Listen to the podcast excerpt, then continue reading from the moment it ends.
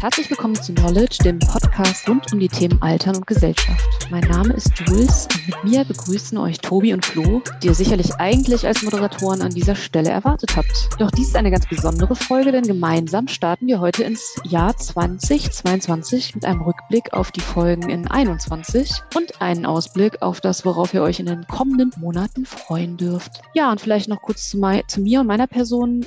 Ich bin im letzten Jahr dazugekommen, bin Sozialwissenschaftlerin und unterstütze die Jungs für Knowledge, vor allem im Social-Media-Bereich.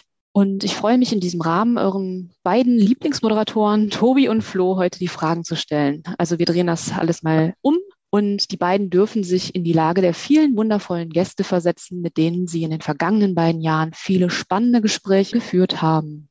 Also ich würde sagen, los geht's, oder? Vielen Dank ja, für diese cool. Begrüßung. Vielen Dank, Jules. Ja. Und auch nochmal nachträglich herzlich willkommen. Ähm, du bist jetzt schon eine ganze Weile dabei, aber warst quasi nicht unsichtbar, sondern eher ein bisschen unhörbar. Gesehen hat man sehr wahrscheinlich das, was du im Social-Media-Bereich, wie du schon gesagt hast, für uns gemacht hast, nämlich vor allen Dingen auf Twitter uns da ganz groß unterstützt und immer das raushaust, was wir zwischendurch uns ausdenken oder beziehungsweise wo du deine Kreativität spielen lässt und unseren Podcast auch promotest. Also vielen, vielen Dank für die gute Unterstützung schon beim letzten Jahr und wir freuen uns ganz genauso auf das kommende und hoffentlich noch ein paar Jahre obendrauf.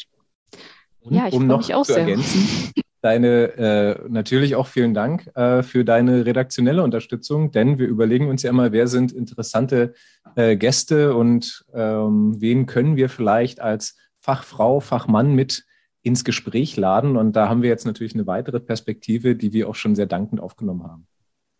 Ja, ich, äh, also auf das Thema kommen wir natürlich auch zu sprechen heute. Äh, das Thema Ausblick. Ähm, was passiert eigentlich in 2022? Ja, also vielen Dank. Ich äh, finde das auch eine besondere Ehre, heute ähm, euch beide hier befragen zu dürfen und zu können. Und ich habe natürlich im Vorfeld mich ein bisschen vorbereitet auf diese Sendung und habe mir ähm, natürlich eure Folgen angehört. Also alle Folgen sind ja jetzt schon zwölf an der Zahl was ist denn so ein total tolles, spannendes Thema, äh, an das ihr euch heute noch erinnert? Vielleicht fängst du mal an, Tobi. Hatten wir eben schon mal ein bisschen zufällig angesprochen. Was ist denn so das, was jetzt dir so auf Anhieb noch im Gedächtnis geblieben ist? Wenn ja. du dich jetzt entscheiden müsstest. Es sind wahrscheinlich mehrere Sachen, aber. Ich glaube, ich hätte zwei Themen. Nee, also im Gedächtnis sind mir natürlich mehrere geblieben. Ähm, ich glaube, ein Thema, das mir, das ich ein ganz besonderes fand, aufgrund des ähm, ja, Exotenwerts war das, äh, dies war die erste Folge dieses Jahr, meine ich, das äh, äh, Schnack ob Platt, wo wir uns mit Jan-Bernd Müller unterhalten haben über Plattdeutsch beziehungsweise das Niederdeutsche in, ähm, in Pflegeeinrichtungen. Das fand ich, fand ich ganz toll und fand es auch sehr spannend mit äh, über Dialekte und Minderheitensprachen in der Kombination mit einer gerontologischen Expertise zu reden. Mhm, um, ähm, ja. Das da erinnere ich mich sehr gern dran. Und ein zweites Thema, weil es mir selber, mir selber, mich selber interessiert, ist das der Altersbilder. Das war auch dieses Jahr mit der ähm, Frau Kornert. Da erinnere ich mich aus zwei Gründen gern dran. Einmal wegen des Themas, weil ich das sehr spannend fand und weil das irgendwie auch eine sehr lustige Folge war. Also es war eine ganz, eine ganz heitere, lockere Stimmung, ohne dabei die, die, ähm, ja, die Seriosität zu verlassen. Ich fand, da haben wir einen ganz tollen, eine ganz tolle Mischung hinbekommen. Das ist auch auf jeden Fall, äh, äh, glaube ich, auch ein Thema, was auch ähm, viele ja im Studium beschäftigt und auch, also Ageism ist ja auch in diesem Jahr, auch besonders in diesem Jahr auch ein Thema gewesen, im letzten Jahr, Entschuldigung, äh, 2021 ein Thema gewesen mit dieser neuen Kampagne der WHO. Auf jeden Fall auch ein, ähm, nee, habe ich, hab ich jetzt WHO gesagt? Ist das richtig? Es gibt doch diese Kampagne, wisst ihr, was ich meine? Ja, ähm, ich weiß, was du meinst, ähm, aber es ist nicht, Mhm. Äh, keine, keine WHO-Kampagne, es ist eine UN-Kampagne, dachte Ah, danke, ja. Also das ist ähm, vielleicht ja auch etwas, ähm, was ein bisschen auch angesprochen wurde in der Folge mit äh, Heidrun Mollenkopf. Also auf jeden Fall, äh, Alternsbilder interessiert mich auch sehr. Das fand ich auch eine sehr, sehr, sehr interessante Folge. Vielleicht du, ähm, Flo, willst du auch nochmal nachlegen? Ich muss, ich muss auch sagen, dass ich total begeistert war von der Schnacko-Platt-Folge. Hat natürlich auch was damit zu tun, ähm, da wo Tobi und ich studiert haben, in Fechter und auch der Jan Bernd Äh, da wurde natürlich auch platt geschnackt in den, in den Pflegeeinrichtungen, zumindest in denen, in denen ich auch gearbeitet habe. Und ich konnte mich da total gut reinversetzen, gerade als Jan äh, angefangen hat, auch das Intro auf Platz zu sprechen. Und ähm, ehrlicherweise muss ich auch gestehen, dass mir gar nicht so richtig klar war, welche lebensweltliche Dimension oder Bedeutung äh, dieses Thema tatsächlich auch für die Pflege hat. Ne? Das einfach auch aus dem Mangel der Beschäftigung äh, bisher damit. Und da fand ich es total wertvoll, dass wir uns darauf einlassen konnten. Ansonsten muss ich sagen, bin ich so ein bisschen zwiegespalten, ob ich das jetzt richtig gut finde, das nächste Thema, oder ob ich ein bisschen enttäuscht bin davon. Ich glaube, es ist so ein bisschen beides gewesen, ähm, als wir das Thema Ending Aging hatten mhm. mit Aubrey de Grey. Erstmal bin ich gar nicht davon ausgegangen, dass er uns überhaupt zusagt. Das ging dann aber ratzfatz innerhalb von zwei Tagen. Und dann hatten wir diesen ja, sehr, ich sag's mal, freundlich spleenigen Wissenschaftler auf der anderen Seite irgendwo in der Nähe von San Francisco sitzen, äh, der super kurz angebunden war, auch sehr, sehr freundlich und dann einfach wie aus der Pistole geschossen sofort alle Infos runterspulte und wir gar nicht das Gefühl hatten, wir holen den überhaupt noch mal ein darin. Und, da muss man, ähm, wenn ich sagen darf, das war irre professionell. Also von, man merkte, der macht absolut. es, der macht es im, im, mindestens im Wochentakt. Solche, führt er mhm. solche Gespräche. Mhm. Und er wirkte auch total entspannt nebenbei. Er hat die ganze Zeit Kaffee getrunken und wirkte so, als wäre das was, also es ging ja um recht, relativ komplexe Inhalte und trotzdem wirkte das so, als würde er gerade vom, vom Fernsehabend gestern Abend erzählen. Normalerweise ist es so, wenn wir dann die Folge beenden, sagen wir noch den letzten Satz und dann halten wir eben immer noch einen kleinen Schnack hinten dran und unterhalten uns mit der Person, die wir gerade interviewt haben. An der Stelle haben wir eben auch gesagt, okay, danke Aubrey, das war's. Wollten doch zum Nachsatz ansetzen und er sagte bloß, well guys, thank you, bye, knack. Und dann war nur noch der Bildschirm schwarz. Das war schon ein bisschen merkwürdig. Und eigentlich habe ich mir deswegen auch die bisschen Enttäuschung dabei, eigentlich habe ich mir gewünscht, dass wir ein bisschen mehr in mhm. die Diskussion auch kommen. Das ist uns, glaube ich, oder zumindest mir für meinen Teil, ich weiß nicht, wie du siehst, Tobi, nicht so gut gelungen, wie ich mir das eigentlich gewünscht hätte. Ich glaube, da hätten wir noch ein bisschen, bisschen mehr mhm. dranhängen können, weil das Thema ja eigentlich unheimlich viel hergibt. Aber dennoch fand ich ähm, überhaupt klasse, dass wir ihn dabei hatten. Mhm. Ich, ähm, du wolltest was sagen, Tobi? Ich sehe das genauso wie du. Ich hätte mir auch, ähm, ich finde, wir hätten da ein bisschen kritischer nachhaken können. Ich, ich finde es, ich finde es manchmal schwierig, weil wir ja in, also unsere Rolle ein Stück weit so sehen, dass wir dieses Thema erstmal so ausbreiten, auch für Personen, die natürlich noch gar nicht ganz tief drinstecken. Ne? Und das, mir ist das auf, aufgefallen, als ich jetzt noch mal ein paar Folgen gehört habe, dass wir manchmal Fragen stellen, wo, wo ich natürlich denke, so, die kann ich mir auch selber eigentlich beantworten, ne, aus, aus, der, aus der Profession heraus, die aber ja gestellt sind für die Zuhörenden und gar nicht so sehr für uns. Mm, ja, ähm, ja. Und ich glaube, auch bei Aubrey war das so, dass wir überhaupt Fragen gestellt haben, um erstmal seine Position klar zu machen, die man ja kennen muss, bevor man eigentlich in die Diskussion einsteigt. Und aufgrund auch dieses des Zeitkorridors, den wir zur Verfügung hatten, dann gar nicht mehr diesen, diesen Raum hatten, da wirklich in eine, in eine kritische Auseinandersetzung zu gehen. Umso besser fand ich es dann, als wir, und ich war auch ehrlich gesagt überrascht, ähm, als wir die, diese Grundposition von Aubrey an Frau Mollenkopf weitergegeben haben und gesagt haben, Mensch, Frau Mollenkopf, braucht man eigentlich die Baxo noch, wenn, ähm, wenn das Altern beendet ist, ne? also wenn wir nicht mehr biologisch altern. Und ich fand irre, mit, mit äh, welcher Tiefe sie dann, also auch so ad hoc auf eine unvorbereitete Frage, wir, wir geben ja diese Fragen nicht, nicht vorher vor, mhm. ähm, wie sie darauf antworten konnte und wir da eigentlich im Nachgang nochmal bereichsspezifisch eine, eine, eine, weiterführende kritische Auseinandersetzung hatten. Und das finde ich ja dann ganz toll. Und deshalb bin ich auch froh, dass wir die Folge hatten, schon allein für diesen Gedankengang von Frau Mollenkopf. Ne? Also das, mhm. das fand ich ganz toll. Also würdet ihr sagen, so diese Kommunikation generell über das, was diese Forschenden, die ihr befragt, oder auch die Personen, sind ja nicht nur Forschende, vor allem, das ist ja auch gar nicht so gut gedacht, da können, kommen wir ja gleich auch nochmal drauf, dass das halt auch eine, eine Gabe ist, also dass es halt auch Unterschiede gibt und auch, äh, ja, ihr vielleicht auch eben diese Fähigkeit besitzen müsst, das dann äh, kompetent zu rahmen, sodass es halt auch die breite Zuhörerinnenschaft erreicht? Also ich glaube, es wäre schön, wenn wir sie hätten und ich hoffe, dass wir sie ein Stück weit auch mitbringen. Was man aber klar sagen kann, ist, dass das äh, keine, keine gottgegebene Gabe ist, sondern man das lernen muss und wir auch weiterhin im Lernen sind. Also ich glaube, dass das lässt sich feststellen, wenn man ähm, die ersten Folgen hört, dass wir dazu gelernt haben. Ähm, gerade dieses diese Interviewführung im, im Digitalen, die wir ja aufgrund der Pandemiesituation in, in allen Folgen hatten, hat nochmal andere Ansprüche, als wir sie auch kennen äh, im Bereich der Interviewführung, die wir sonst halt irgendwie mal gemacht haben oder ähm, äh, der Veranstaltungsmoderation, in der wir ja beide erfahren sind. Das ist ja gar nicht das Ding. Aber ich glaube, es war für uns auch überraschend, wie anders es nochmal ist, so, so einen Podcast zu moderieren. Das war ähm, was ganz anderes. Von daher glaube ich, dass wir, also von Gabe würde ich nicht sprechen. Ich glaube, was wir beide mitbringen, ist ein, ist ein Interesse, ein ehrliches Interesse am Gegenüber. Und der Rest ist äh, Handwerk, das wir uns weiterhin aneignen, also auch stark in so einem Learning by Doing Prozess.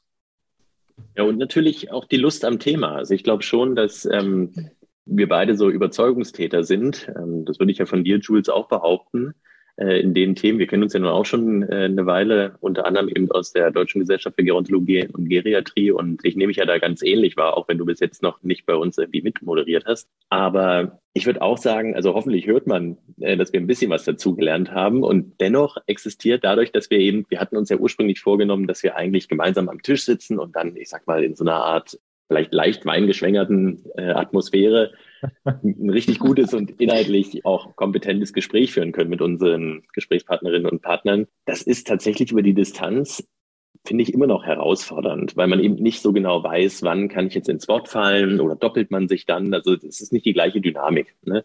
Ja, Aber stimmt. Ich würde auch sagen, zum Beispiel in den Gesprächen mit, äh, mit Frau Mollenkopf oder auch äh, Anna Korner, die waren ja durchaus sehr lebendig und auch sehr zugewandt da bin ich eigentlich immer von der Gabe oder von der Übung und Erfahrung unserer Gäste auch ähm, sehr beeindruckt, wenn dann eben, wie du gerade, Tobi, gesagt hast, auf eine ja nicht abgesprochene Frage dann doch so eine tiefsinnige und äh, sehr qualifizierte Antwort kommt oder wir uns eben dann doch in, in bestimmten Themen, ich sag mal, auf konstruktive Art und Weise verlieren können. Das finde ich ähm, immer noch sehr spannend und sehr schön und macht für mich auch den Reiz an dem Podcast aus, weil ich wirklich jedes Mal das Gefühl habe, selbst bei Themen, die ich vielleicht schon mal dachte gut zu kennen, immer noch was dazulernen zu können. Mhm, ja. Das kann ich völlig unterstützen. Ähm, ich würde gerne nochmal, äh, Jules, was dazu sagen.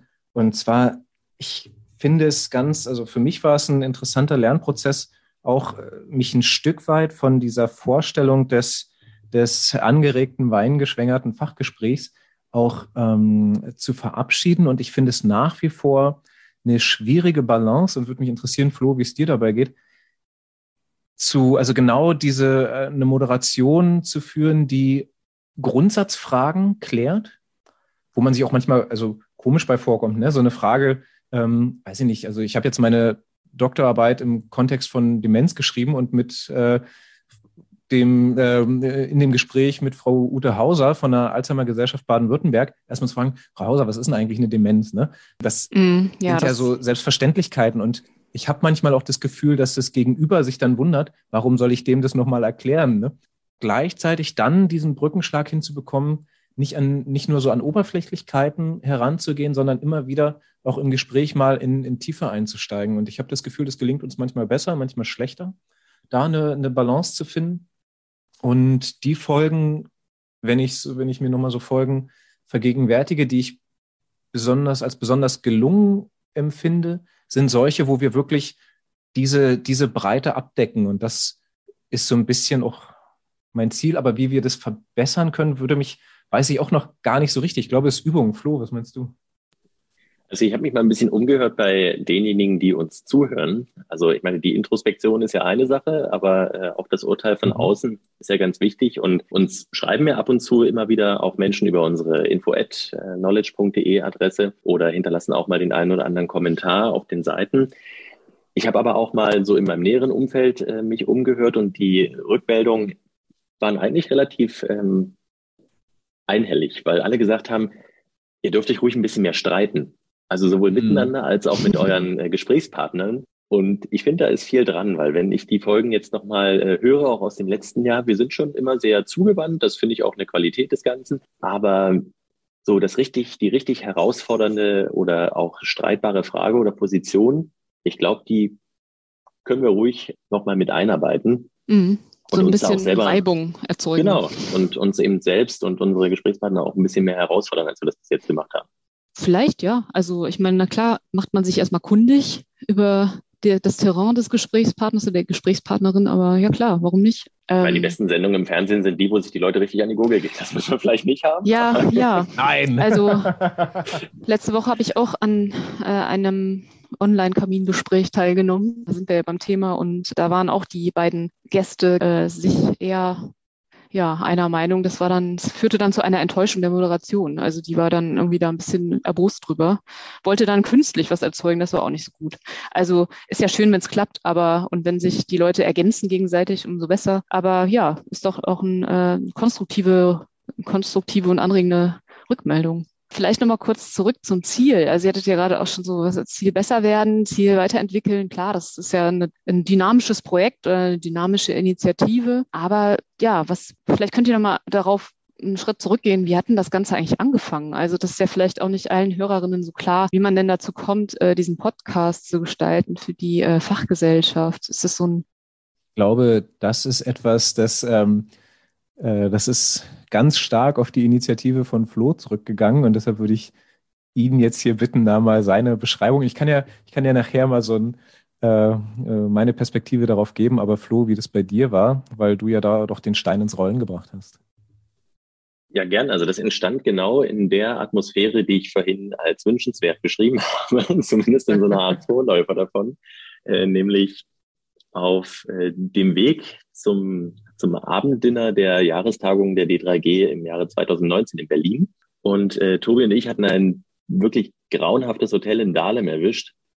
Und ich habe äh, mit großer Not versucht, irgendwo noch in der Nähe was Bezahlbares aufzutreiben, äh, natürlich auch irgendwie eine Kapazität aufzutreiben, die uns dann auch aufnimmt. Das ist dann glücklicherweise gelungen und wir hatten äh, so viel Positives in uns an dem Abend, dass wir äh, unwahrscheinlich kreativ wurden. Und als wir aufs Taxi warteten, habe ich äh, zu Tobi gesagt, du Mensch, ich habe da so eine Idee gehabt, irgendwie so ein Podcast. Ich habe das noch nie selber gemacht, aber ich würde das unheimlich gerne mal ausprobieren und wollen wir nicht mal versuchen, das der Deutschen Gesellschaft für Gerontologie und Geriatrie schmackhaft zu machen. Ich würde das wirklich gerne ausprobieren, eben auch, weil ich einfach mit Leidenschaft bei der Sache bin und gerne Gerontologe von Beruf bin. Ja, dann haben wir die gesamte Taxifahrt eigentlich dazu genutzt, darüber nachzudenken und auch Teile des Abends. Und dann sind wir auch relativ schnell zu dem Entschluss gekommen, das richtig zu konzeptionieren und haben uns dann ein paar Wochen immer mal wieder äh, hingesetzt, uns ein Konzept überlegt, eine Möglichkeit, das Ganze auch zumindest kostendeckend äh, zu finanzieren und haben uns überlegt, mit wem wir das Ganze auch inhaltlich gestalten können. Und dann sind wir auf die Deutsche Gesellschaft für Gerontologie und Geriatrie zugegangen.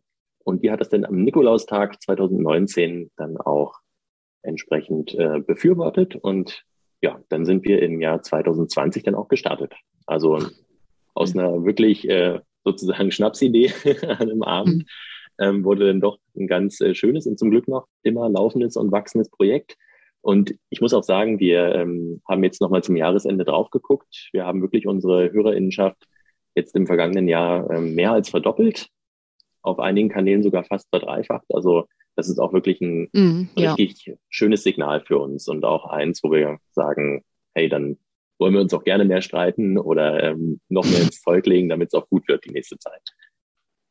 Ja, dem gibt es eigentlich von meiner Seite gar nicht, gar nicht mehr so viel zu ergänzen. Also ähm, als Flo den Vorschlag gemacht hatte, äh, lass uns doch mal einen Podcast starten, war ich sofort überzeugt, eben auch als Überzeugungstäter und freue mich, dass wir mit diesem Format ja ganz, ganz verschiedene Perspektiven der Gerontologie einfangen können. Das ist, das ist wirklich klasse und man lernt selber dazu. Es macht unglaublich viel Spaß. Was interessant war, also wir hatten zwar die Zusage am 6. Dezember 2019, haben dann aber de facto im April 2020 erst gestartet, weil wir auch dann selber gucken mussten, okay, was, was braucht es denn eigentlich dafür? Ne? Also es braucht noch irgendwie, es braucht eine Homepage. Wir haben, als wir dann, wir haben einen Vertrag erstellt und haben dann überlegt, was muss denn eigentlich da drin stehen? Also solche Sachen, das sind ja Fragen, Infrastruktur, mit denen man sich, ja. ja so, ne, so, mit denen man sich irgendwie vorab also verwalterische Fragen fast schon, ne? mit, mit denen man sich vorab gar nicht so sehr befasst.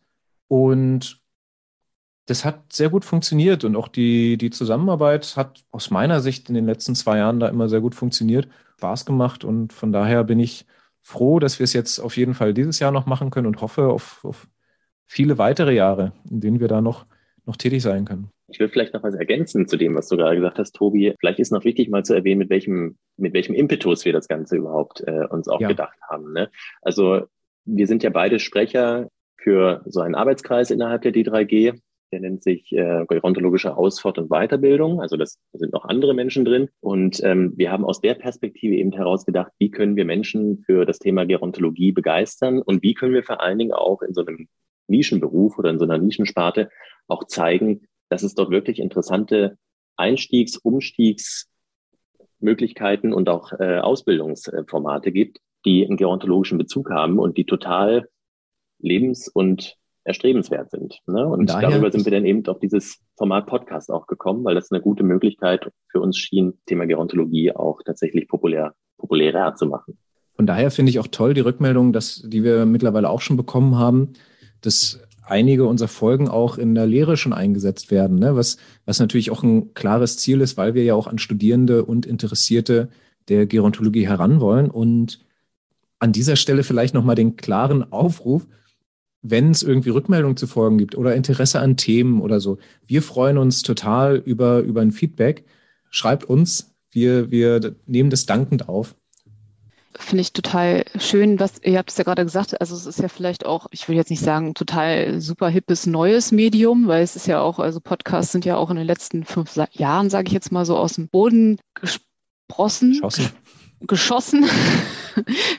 aber es, es spricht auf jeden Fall auch eine, würde ich sagen, ganze Bandbreite an Personen an, ja. Und ähm, es lässt sich leicht transferieren, ob man jetzt eine Folge, die auch nicht, äh, also die auch überschaubar lang sind, ja, das ist ja auch noch immer so ein positiver Aspekt, dass man halt schnell, kompakt Dinge erfährt zu einem bestimmten Thema, gerade das Altern. Also vielleicht, ähm, das äh, war jetzt nochmal eure Vision, habe ich herausgehört mit diesem Podcast. Zumindest äh, geht es in eine gute Richtung, ja. Und mal gucken, was dann 22 noch so bringt. Was natürlich auch da in dem Zusammenhang wichtig ist, und das äh, finde ich gar nicht mal so, also das, als ich äh, den Podcast kennengelernt habe, auch extremst äh, angesprochen ist ja also zum einen natürlich die Fähigkeit, so ein Gespräch zu führen, also moderative Fähigkeiten und natürlich auch sich in einem Fach oder in der Disziplin auszukennen, also die Vielfalt einfach zu kennen und zu wissen. Aber eben auch, was gerade angesprochen wurde, sich auch in, ähm, im Sinne der des Ziels ähm, Gerontologie und Einstiegsmöglichkeiten, wie auch immer, sich auch in die, in die Lage der Zuhörerinnenschaft, der Zielgruppe zu versetzen. Vielleicht dann nochmal an der Stelle, äh, es ist ja persönlichkeitsabhängig, was seid ihr denn so für Typen eigentlich?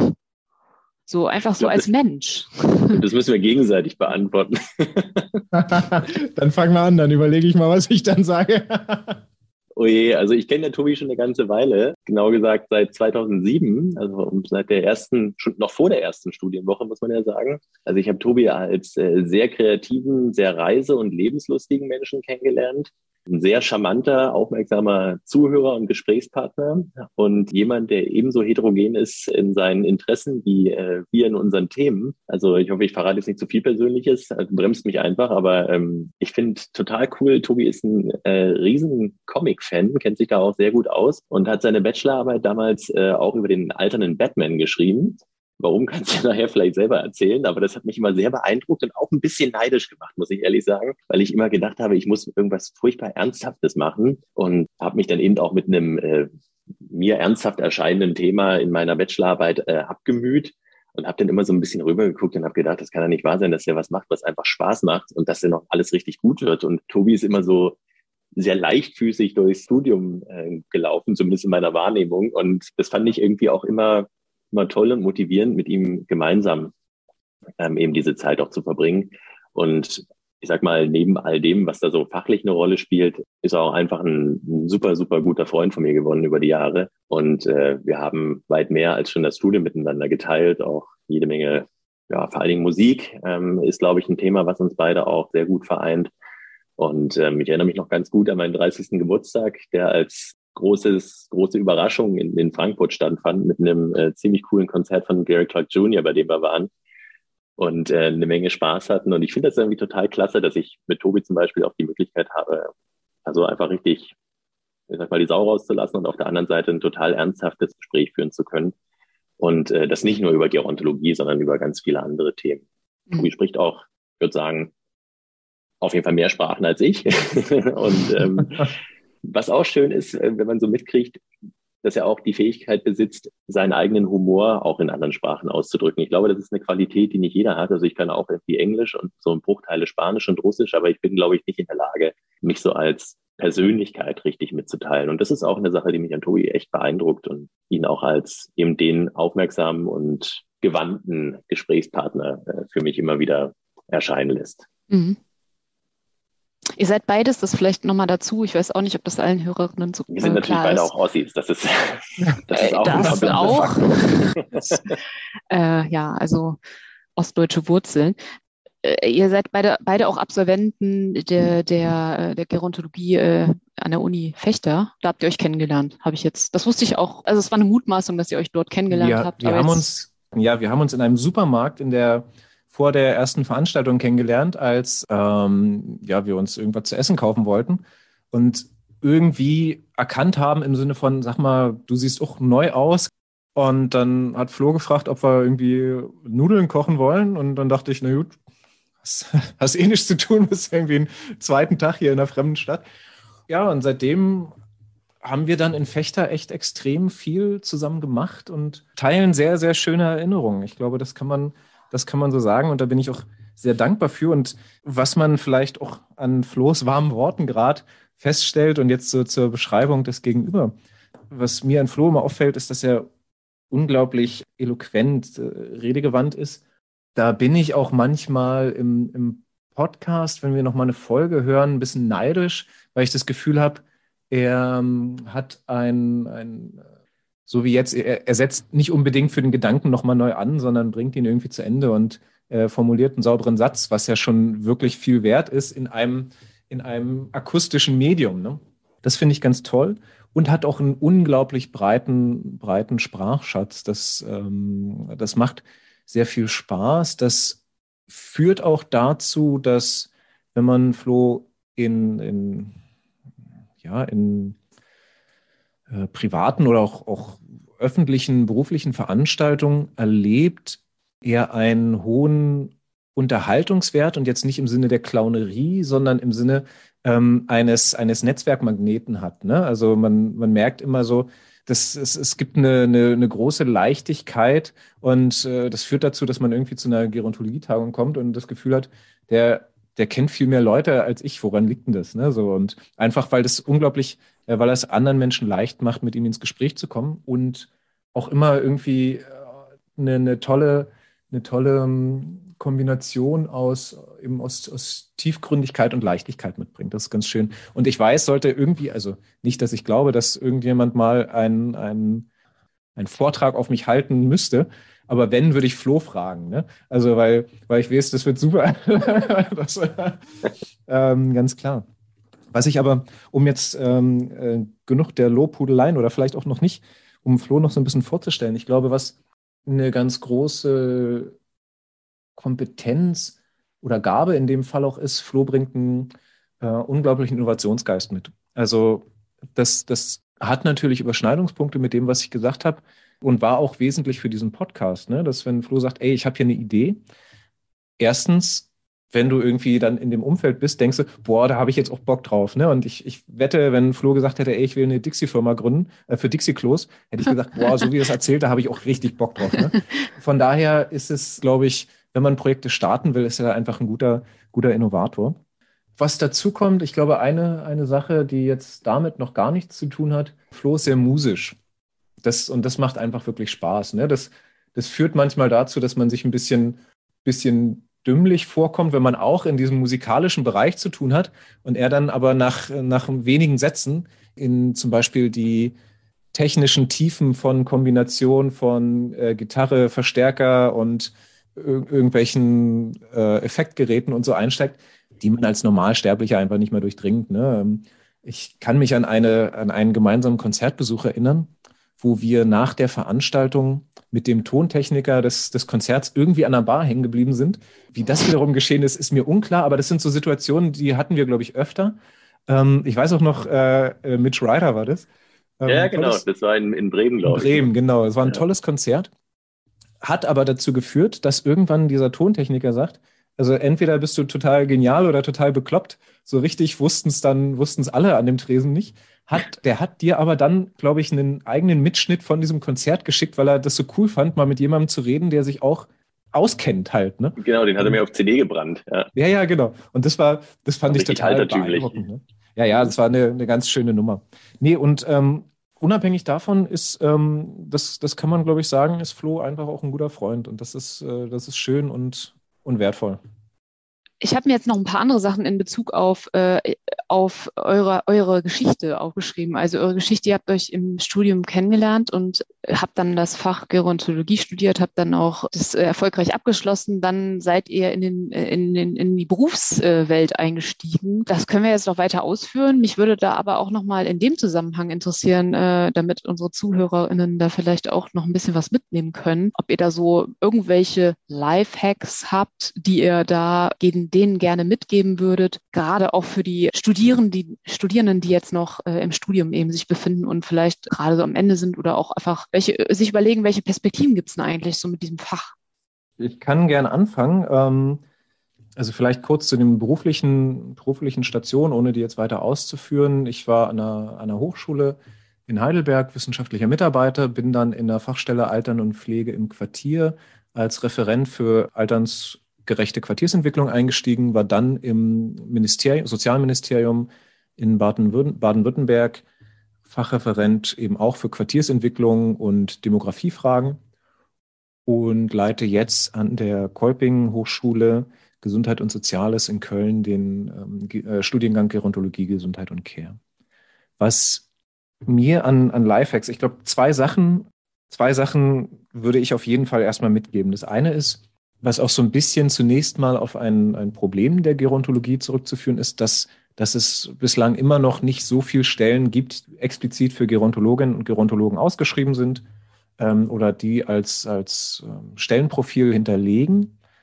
Mir hat es unglaublich geholfen, also was aber zunimmt, das muss man auch sagen. Ne? Was mir unglaublich geholfen hat, ist tatsächlich einfach Stellen, die ich cool fand, mal telefonisch zu kontaktieren und sagen, ey, ich finde es irgendwie gut was passiert denn hier? Ne? Und habe dann tatsächlich zwei Stellen, also zwei Jobs auch so bekommen. Gar nicht mit dem Ziel, unbedingt da einen Job zu bekommen, sondern einfach mit einem originären Interesse einzusteigen und dann passiert irgendwie was. Also ich glaube, ein, ein ganz wichtiger Punkt ist, Lust an dem zu haben, was man macht. Das hatten wir ja vorhin schon mal auch, äh, ne, dieses unter dem Stichwort der Überzeugungstäter. Und ein anderer Punkt, der ganz, ganz pragmatisch in, den ich irgendwie in wirklich allen, allen Kontexten, in denen ich gearbeitet habe, gebraucht habe, ist diese, dieser Aspekt der Rollenklärung. Also warum, was, was ist eigentlich mein Job hier gerade? Ne? Was ist mein, wofür bin ich hier? Und aus dem, daraus erschließt sich dann auch, in welcher Rolle ich eigentlich auftreten sollte. Und ich glaube, den, in, in, oder ich beobachte das ganz häufig, dass hier die eigene Rolle nicht klar ist und wenn das nicht passiert, dann kommt es zu so einer, zu so einer Diffusion an, was, was mache ich jetzt und was nicht.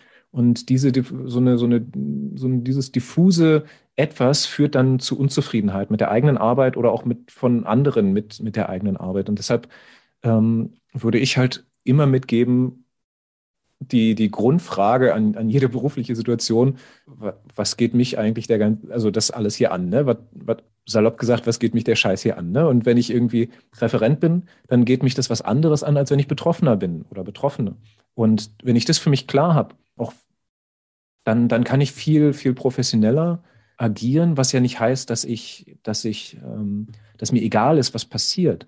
Aber es gibt halt bestimmte, bestimmte Situationen, in denen auch natürlich aufgrund meiner Rolle Erwartungen an mich herangetragen werden. Und wenn ich die klar habe, kann ich viel besser äh, zum Teil auch damit spielen und eben der Sache dienlicher sein. Und ich glaube, das ist ganz wichtig. Mhm. Flo, hast du auch noch ein paar Live-Hacks?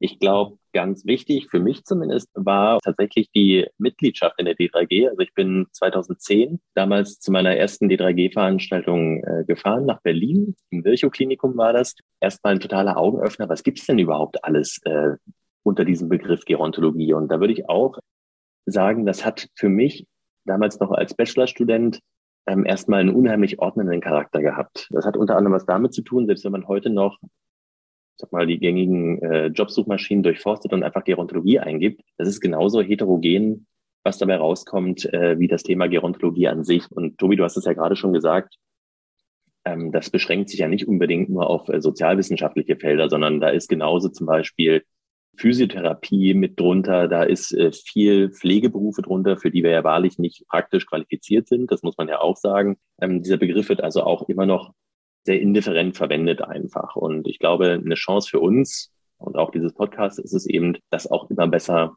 oder dabei zu helfen, dass wir das besser einordnen können und klar machen können, wo man damit hin kann. Also wie gesagt, die Mitgliedschaft in einer Fachgesellschaft, auch gibt ja auch noch andere als die D3G, aber das ist nun mal die Fachgesellschaft in Deutschland für unser Thema, ähm, hat mir da ganz groß geholfen. Ich glaube auch immer die Lust am Gespräch, also das, was du auch gerade gesagt hast, Tobi, ähm, egal wo man sich eigentlich befindet. Und es muss auch nicht immer das, das riesengroße Fachgespräch sein oder äh, der Hinweis darauf, was man jetzt alles schon gelernt und geleistet hat im, im Studium oder darüber hinaus, sondern zu vermitteln, ich habe Lust und Interesse äh, an dem und dem Thema, ob es jetzt mal wegen Psychotherapie im Alter ist oder ob es eben ich sag mal, Comics äh, sind mit Altersbezug oder ähnlichem. Ich habe manchmal schon wirklich auch daneben gestanden und habe gedacht, Tobi unterhält sich gerade mit weiß ich wem über den alternden Batman. Und das hatte eigentlich überhaupt nichts mit dem Ursprungsthema zu tun und hat wunderbar funktioniert. Und man ist trotzdem auf weitere interessante Aspekte gekommen. Ja, lesen hilft auch viel. Also ich habe mir irgendwann angewöhnt im Studium, ja tatsächlich, die Literatur, die wir ohnehin lesen mussten, einfach auch ein bisschen als, als meine Freizeitliteratur äh, auszulegen. Ich kann natürlich auch alle verstehen, die sagen, das habe ich jetzt eigentlich nicht vor, ich lese lieber Krimis oder Romane oder anderes. Aber ich muss sagen, das hat mir eine gewisse Leichtigkeit anerzogen oder ich habe mir eine gewisse Leichtigkeit damit anerzogen, zu lernen, wie ist so ein Paper strukturiert, ähm, schaffe ich das irgendwie, äh, englischsprachige Literatur nicht nur zu lesen, sondern auch inhaltlich zu verstehen und habe dadurch auch, sage ich mal, in den Themen und Sparten, die mich interessiert haben, glaube ich, einen ganz äh, soliden Diskursüberblick erhalten, was auch wieder dazu führt, dass man an anderen Stellen immer mehr, nicht gleich von Anfang an, aber immer mehr äh, und immer besser mitsprechen kann und auch eine, eine Haltung zu Themen entwickeln kann. Und das finde ich eben auch das Spannende so an, an unserem Berufszweig, dass wir eben Haltung und Informiertheit gut miteinander verbinden können. Das ist, glaube ich, auch eine Chance der Gerontologie, die man jetzt nicht in jedweden Studiengang findet. Was mir auch gut getan hat, war die Paarung im Studium zwischen praktischer Arbeit und akademischer Arbeit. Also Tobi und ich haben auch unter anderem in den gleichen Instituten gearbeitet bei uns an der Uni, unter anderem eben am Institut für Pädagogische Psychologie. Und ich habe immer versucht, das auch zu paaren, dass ich gesagt habe, okay, ich arbeite einen gewissen Teil äh, meiner Zeit in einer Pflegeeinrichtung und den anderen Teil arbeite ich eben an diesem Lehrstuhl. Und ich fand das immer ganz toll, auch zu sehen, was aus dem Studium kann ich denn irgendwie so ein bisschen in die Praxis transferieren. Ne? Und kann ich vor allen Dingen auch zum Beispiel, wenn ich mich mit institutionenkritischen Themen befasse, kann ich das auch an irgendwas festmachen? Ja? Oder habe ich einfach nur eine angelesene Haltung, sage ich mal? Und ich fand das immer total wertvoll, auch zu sehen, aha, wie agieren denn Menschen in Institutionen der Altenhilfe? Ähm, was sind denn so die, die vulnerablen Punkte, also die Punkte, wo Reibung entsteht, äh, wo Menschen vielleicht trotz guter Absicht nicht unbedingt Gutes tun oder äh, sich vielleicht dazu genötigt fühlen. Und das hat mir auch ermöglicht, ein anderes Verständnis oder ein tiefergreifendes Verständnis für bestimmte Punkte, die ich bis dato dann eben nur aus der Literatur kannte, zu entwickeln.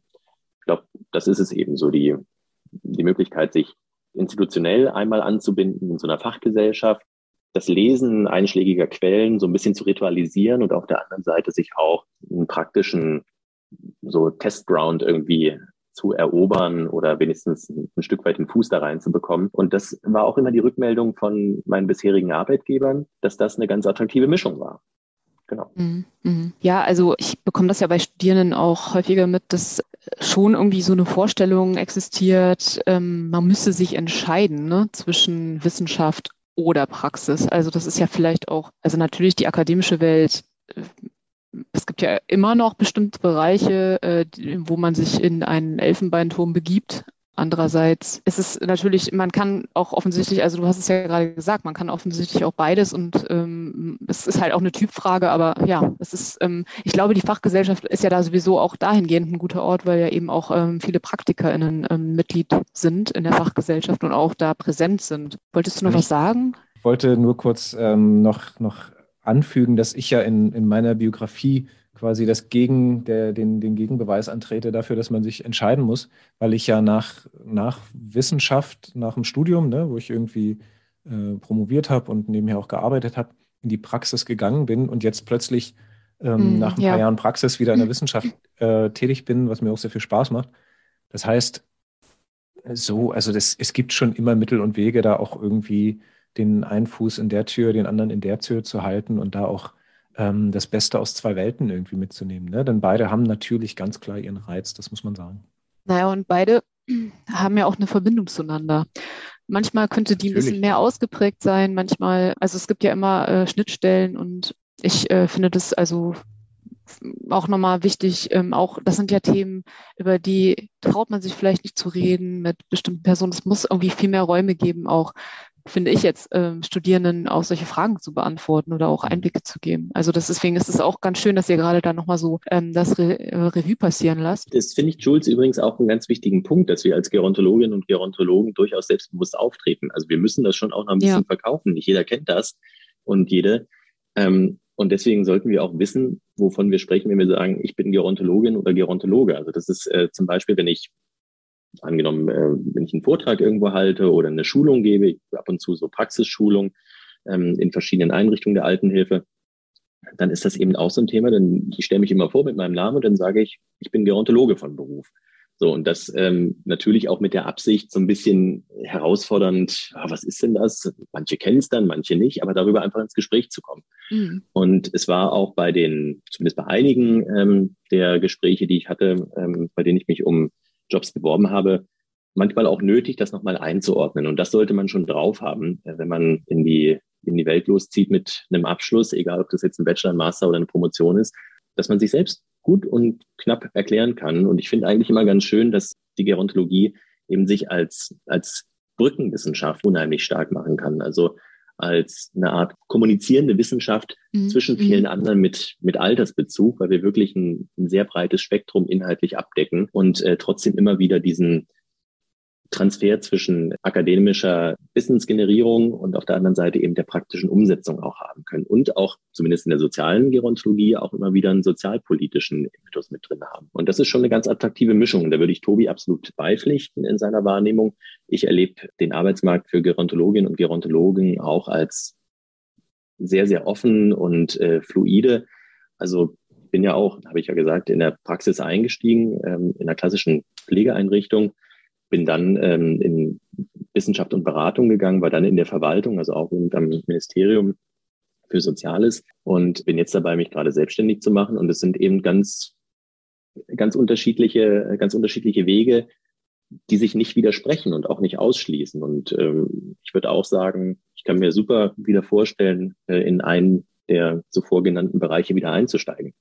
Und ich glaube auch, dass es möglich wäre. Jetzt äh, möchte ich mal eine kritische Frage stellen an der Stelle. Aber das müssen wir jetzt auch nicht so weiter ausführen. Ich würde nur mal kurz nochmal einbringen, dass es ihr, es handelt sich ja bei euch beiden auch um männliche Biografien und um, also ihr habt sicherlich auch nochmal in, in dem Zusammenhang andere Voraussetzungen auf dem Arbeitsmarkt, nenne ich das jetzt mal allgemein als Gerontologe. Das ist natürlich auch nochmal so eine Sache, ne? Was, was macht Gesellschaft? Äh, wie wird sich das weiterentwickeln in dem Bereich? Also Stichwort Gleichstellung und auch eben äh, Chancengleichheit, äh, was auch äh, Frauen in, in, in, in, diesem, in diesem Karriereweg angeht. Also wüsste jetzt nicht, ob, ob eine Frau genauso geantwortet hätte, will ich nur mal kurz anmerken. Ne? Aber ähm, also auch gerade jetzt so, ähm, das gibt es ja auch immer noch, auch wenn das nicht aus, also implizit, dass man so mit nach dem Studium vielleicht schon gleich in diese Kategorie, äh, oh, die kriegt bald Kinder, äh, mhm einsortiert wird. Und ich finde da, unabhängig von anderen äh, Stellschrauben, die verrostet sind, kann, äh, können wir neuen Generationen da auch zu beitragen, auch gerade in so einer Fachgesellschaft, dass sich bestimmte Dinge vielleicht ändern. Oder dass es vielleicht Personen, das, wie ihr das sagtet, ähm, selbstbewusster auftreten können, dürfen. Also vielleicht so ein gegenseitiges Empowerment und nicht irgendwie so ein Ellbogen-Ding, Ellbogen-Mentalität. Das zum einen. Ich denke auch, dass wir als, also genau wie du sagst, ich glaube, Vernetzung ist ganz wichtig, auch für eine Disziplin, um sich ähm, zu positionieren innerhalb der Gesellschaft. Versuche das beispielsweise auch persönlich, ne, dass ich dann irgendwie äh, versuche, speziell GerontologInnen in bestimmte Positionen oder sie zumindest darauf aufmerksam zu machen, dass irgendwo Stellen frei sind oder dass vielleicht da ein bisschen, ähm, wo mir möglich, ein, ein, gutes Wort einzulegen, wenn ich denn davon überzeugt bin, dass es auch Personen sind, die auf so eine Stelle passen würden. Die Frage, ob das eine, ein, wichtig jetzt für meinen Karriereverlauf war, ob ich ein Mann bin, müsste ich wahrscheinlich nochmal tiefgehender, tiefergehender, tiefergehend reflektieren.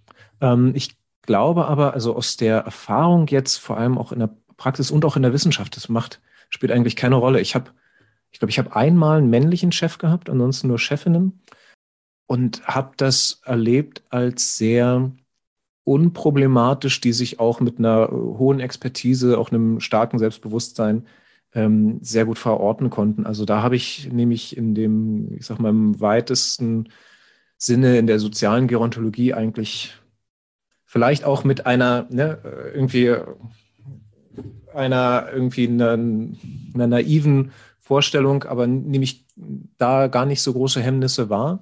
Meine, mein Eindruck war eigentlich eher, dass die Schwierigkeit darin bestand, als Berufseinsteiger in einem Feld, wo es ums Alter geht, zu rechtfertigen, dass man, wenn man noch ganz jung ist, doch irgendwie mhm, sprechfähig zum spannend. Thema Alter ist.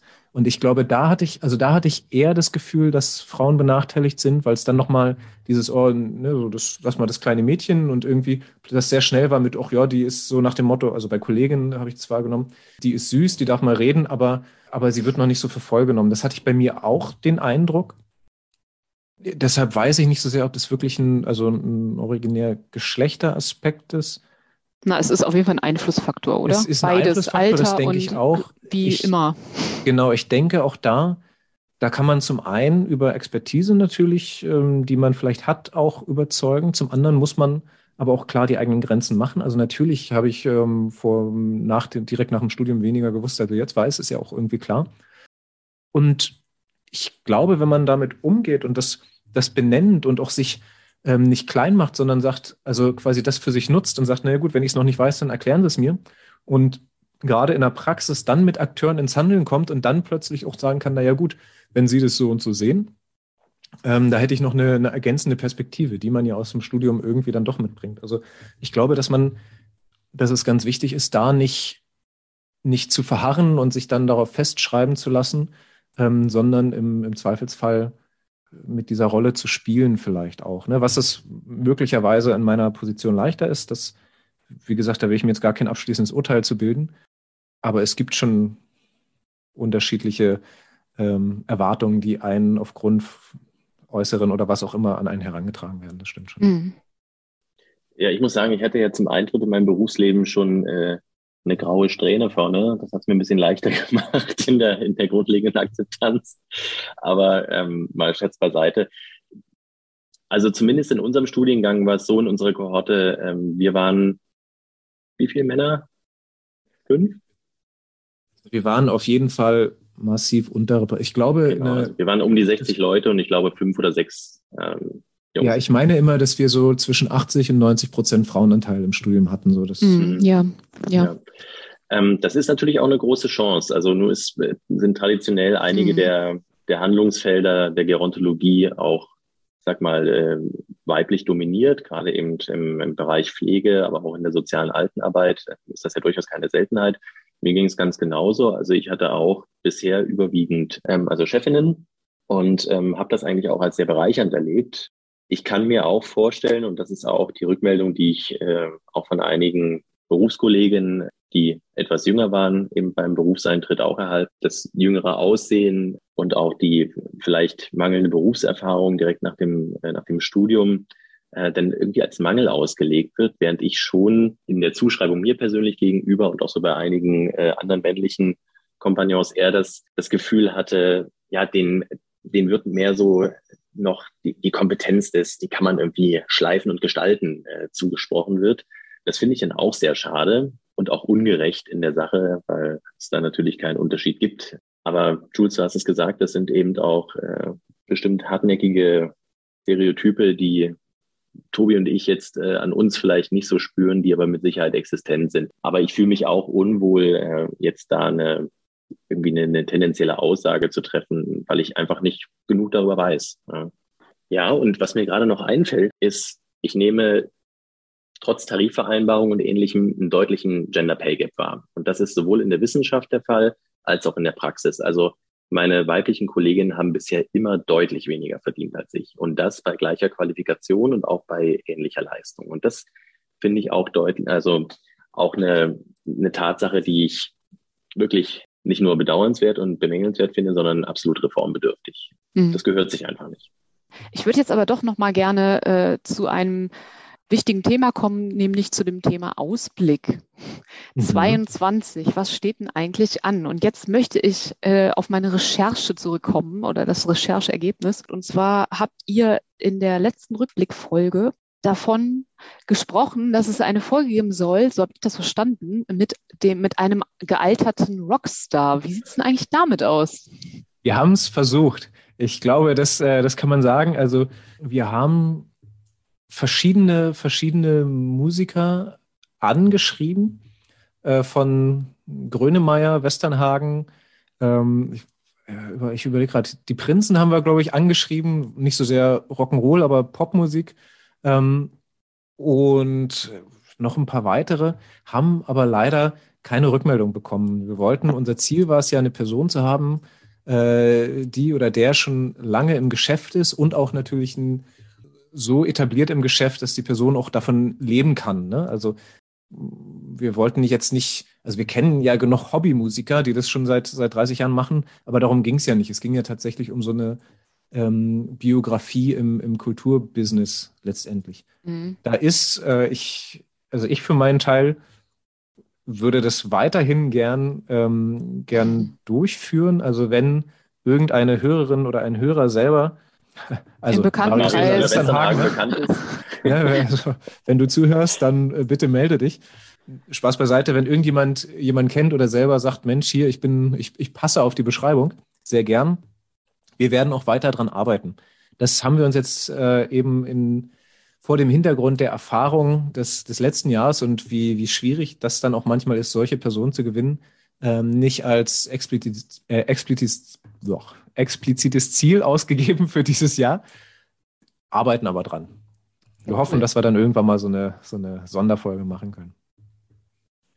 Genau, und ansonsten, also erstmal äh, fand ich es auch total toll, weil wir hatten nämlich auch da absolut die gleiche Idee, was das Thema anging und waren super begeistert davon, sind da auch mit, sag mal schon richtig mit schleifender Kupplung in die, in die Anschreiben gegangen. Naja, und jetzt sind wir so ein bisschen, ein bisschen eingebremst worden, aber ähm, ich glaube schon, Tobi, wenn wir lange genug durchhalten, ja, Marius oder irgendeiner wird sich schon, wird sich schon erreichen lassen. Aber daneben ist es ja auch so, wir fragen natürlich auch innerhalb der D3G, also unserer Fachgesellschaft, immer nochmal nach Themen und ein Thema, was uns zum Beispiel genannt wurde, was mit dem wir uns auch beschäftigen werden, ist das Thema Schlaf im Alter. Es gibt ja auch gerade wieder aktuelle Publikationen zu dem Thema. Also ich glaube, im Kohlhammer Verlag, wenn ich mich nicht täusche, ist auch gerade wieder ein Buch erschienen äh, zum Thema Schlaf im Alter. Also durchaus eins, was auch einen hohen Aktualitätswert hat und von dem zumindest ich sagen kann, dass ich noch nicht allzu viel darüber weiß und ja. ich mich darauf freue, ähm, da auch ein, ein gutes Gespräch zu führen. Ja, das ist eine gute Überleitung. Also ihr, wir haben ja schön, schöne Pläne geschmiedet. Genau. Vielleicht mögt ihr noch ein bisschen was erzählen dazu, nee, unabhängig jetzt von dem gealterten Rockstar, den ihr nicht erreichen konntet, noch nicht.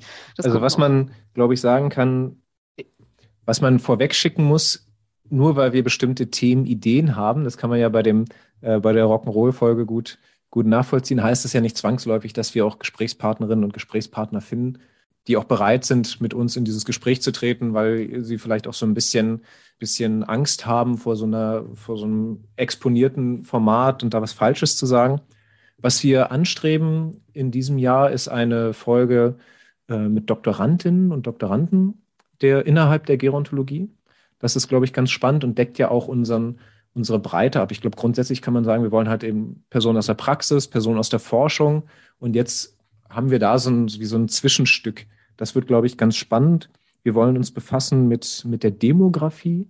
Ich glaube, das ist auch ganz wichtig und für die, für uns als ähm, Gerontologinnen und Gerontologen auch ja eine der, äh, einer der, der rechtfertigenden Pfeiler überhaupt unserer Disziplin. Ne?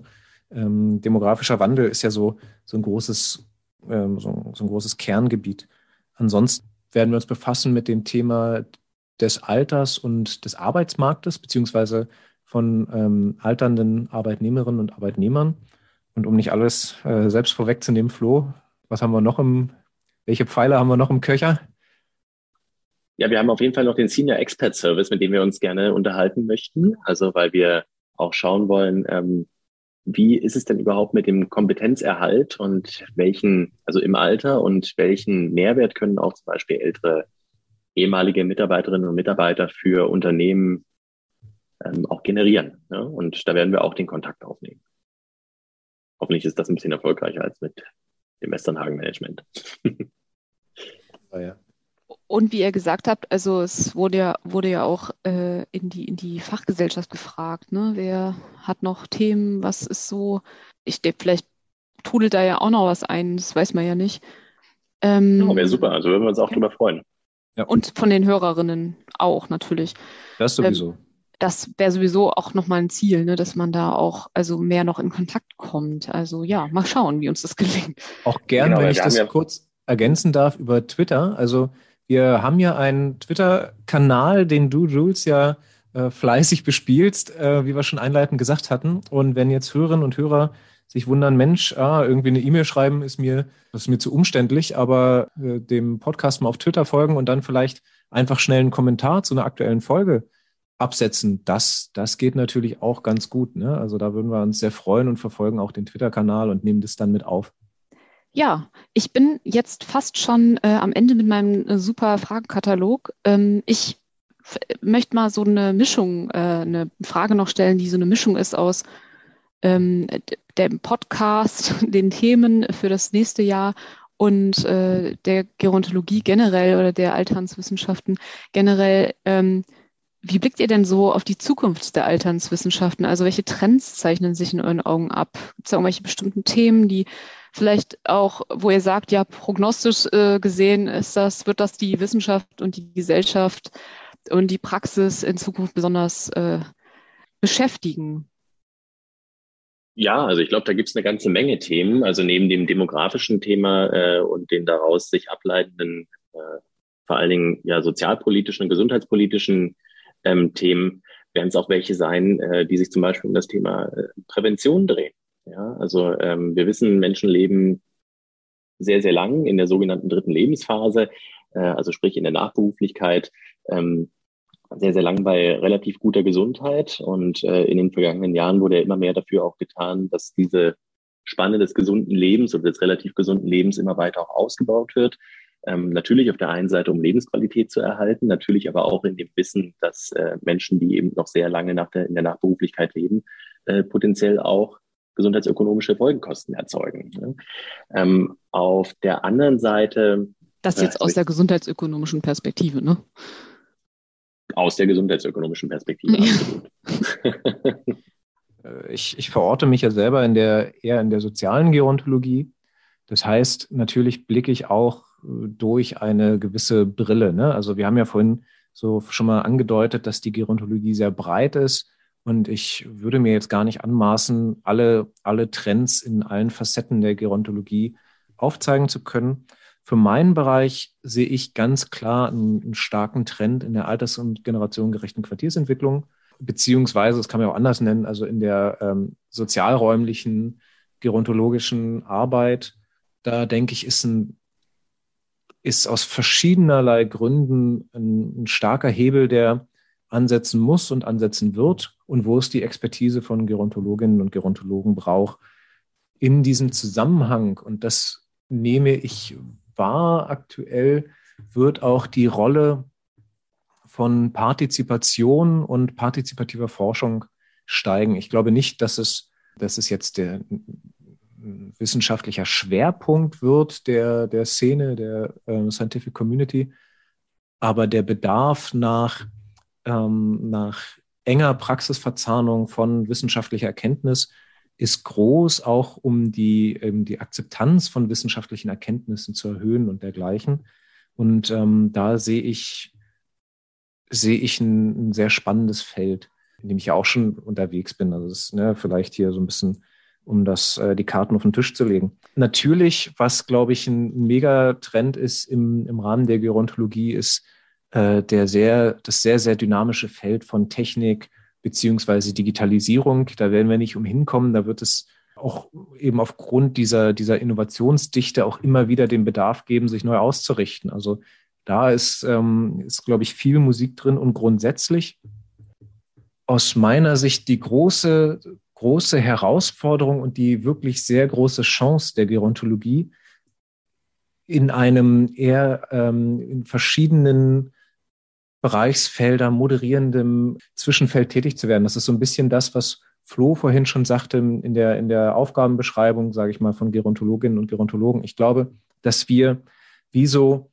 sehr gut wie Dolmetscherinnen und Dolmetscher fungieren können, in, also immer wenn es um Thema Alter geht, um beispielsweise Kommune, Wissenschaft, Ehrenamt, Privatwirtschaft und so zusammenzubringen, denn alle verfolgen irgendwie doch eigene, eigene Logiken und sprechen so ein Stück weit eigene Sprachen, also eigene Sprachen in Anführungsstrichen, also wieso haben eigene äh, Fachjargons und Fachtermine.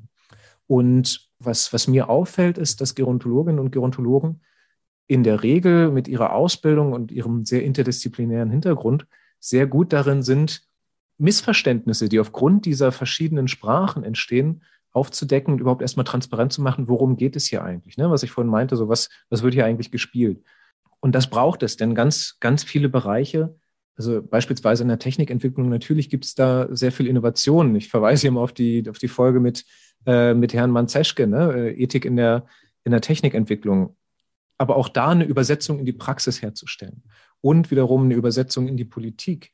Denn nur weil ähm, Praxis und Technik funktioniert, heißt es ja noch lange nicht, dass es ordnungsrechtlich irgendwie äh, umgesetzt werden kann und so weiter und so fort. Also da sehe ich uns in einer, in einer wichtigen Rolle, die wir auch selbstbewusst vertreten müssen. Ja.